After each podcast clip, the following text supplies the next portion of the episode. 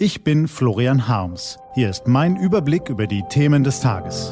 T-Online-Tagesanbruch, was heute wichtig ist. Donnerstag, 17. Juni 2021. Die Schlacht der Ichlinge. Rund um die Uhr feuern Politiker und Journalisten Parolen in die sozialen Netzwerke. CDU-Generalsekretär Paul Ziemiak hat nun eine bemerkenswerte Einsicht gezeigt. Gelesen von Ivi Strüving. Guten Morgen, liebe Hörerinnen, lieber Hörer. Sprechen wir heute endlich mal über das Wichtigste. Tauchen wir ein in die Blase der Ichlinge und schauen wir mal, was sich dort so tut. Die wichtigste Regel in der Blase lautet, Trompete zu jedem Ereignis und sei es noch so piefig, im Nu etwas in die Welt hinaus. Erst recht in Wahlkampfzeiten. Früher trötete man in die Mikrofone von Fernseh- oder Radiosendern, heute zückt man das Smartphone und tippt ein paar hastige Sätze in die Twitter-App. Abfeuern und schon dröhnt die Parole durch die sozialen Netze. Nachdenken oder Reflexion sind dabei hinderlich. Es zählt der erste Gedanke. Denn nur wer schnell ist, erntet einen Haufen Likes, Retweets und den heiß begehrten Twitter-Ruhm. Und so werfen sie sich den lieben langen Tag in die virtuellen Schlachten. Die Generalsekretäre und die Taschenträger der Parteivorsitzenden, die Abgeordneten und die Referenten in Ministerien, die Hauptstadtjournalisten und Oberhauptstadtjournalisten, die digitalen Frontkämpfer und die Mitläufer, all die großen und kleinen Lichter in der Blase und lassen sich von ihresgleichen entweder beklatschen oder beschimpfen. Schon ein nichtiger Anlass reicht für einen Shit- oder Candy-Storm. Irgendwas ist ja immer. Und allzu oft geraten die Fakten dabei unter die Räder. Es zählt das Bumm, nicht das Warum. So kommt es beinahe täglich zu mal kleineren, mal größeren Unfällen.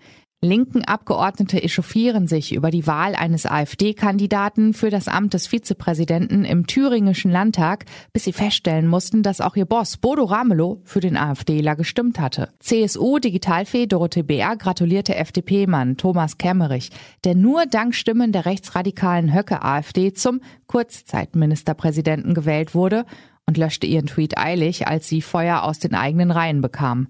Bayerns Fußball-Sachverständiger Markus Söder rannte mit einem als anstößig empfundenen Tweet gegen den damaligen Nationalkicker Mesut Özil ins virtuelle Abseits. Die Klimaaktivisten von Fridays for Future beschweren sich über zögerliche Großeltern, dabei seien die doch eh bald nicht mehr dabei. Zack, Shitstorm. Das sind nur vier von vielen, vielen Beispielen. Was tausend Wichte sagen, bekommt Gewicht, hat der österreichische Dichter Johann Nepomuk Nestreu notiert und was im 19. Jahrhundert galt, gilt im 21. Jahrhundert erst recht. In einer permanenten Kakophonie plappern die Wichtigheimer durcheinander, kommentieren dieses und behaupten jenes und natürlich hängen ihnen hunderte von Journalisten und hunderttausende von anderen Bürgern dabei an den Lippen, pardon, Tippfingern. Das hat dazu geführt, dass Politiker heutzutage keine Pressemitteilungen mehr verschicken, sondern stattdessen pausenlos Parolen twittern, die dann wiederum in den Fernsehnachrichten und im Radio verlesen, in den Zeitungen und auf den Nachrichtenwebsites breit gewalzt werden. Dort sehen, hören und lesen sie noch mehr Leute, die dann wiederum auf Twitter, Facebook oder irgendwas Book ihren Senf dazugeben. So schließt sich der selbstreferenzielle Kreis und dreht sich immer fort und immer zu und keiner hat mehr seine Ruhe. Ich weiß ja nicht, wie es Ihnen geht, aber mir kommt das Ganze ziemlich beschränkt vor. Diese Woche allerdings habe auch ich aufgehorcht. Es scheint nämlich in der Berliner Blase tatsächlich doch so etwas wie Selbstreflexion zu geben, wie die Diskussion über Caroline Emke zeigt. Die Publizistin hatte auf dem Grünen Parteitag ein Grußwort gehalten. Dieses war intellektuell so anspruchsvoll, dass die Bild-Zeitungsleute und der CDU-Generalsekretär Paul Ziemiak sie gründlich missverstanden oder missverstehen wollten und einen Antisemitismus-Skandal witterten. Emke habe Klimaforscher mit verfolgten Juden verglichen. Prompt tobte der Shitstorm durch die virtuelle Welt und den Blätterwald. Drei Tage lang ging das so. Doch dann geschah etwas Ungewöhnliches. Nach einem Telefonat mit Frau Emke gestand Herr Zimiak öffentlich einen Fehler ein und gelobte Besserung.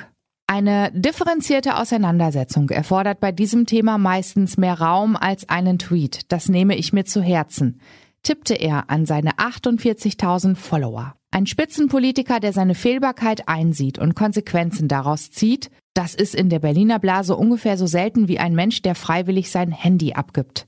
Ich fand das gut. Das darf gern Schule machen. Noch besser wäre es nur, würden all die Trompeter künftig erst nachdenken, bevor sie Schräges in die Welt hinauströten.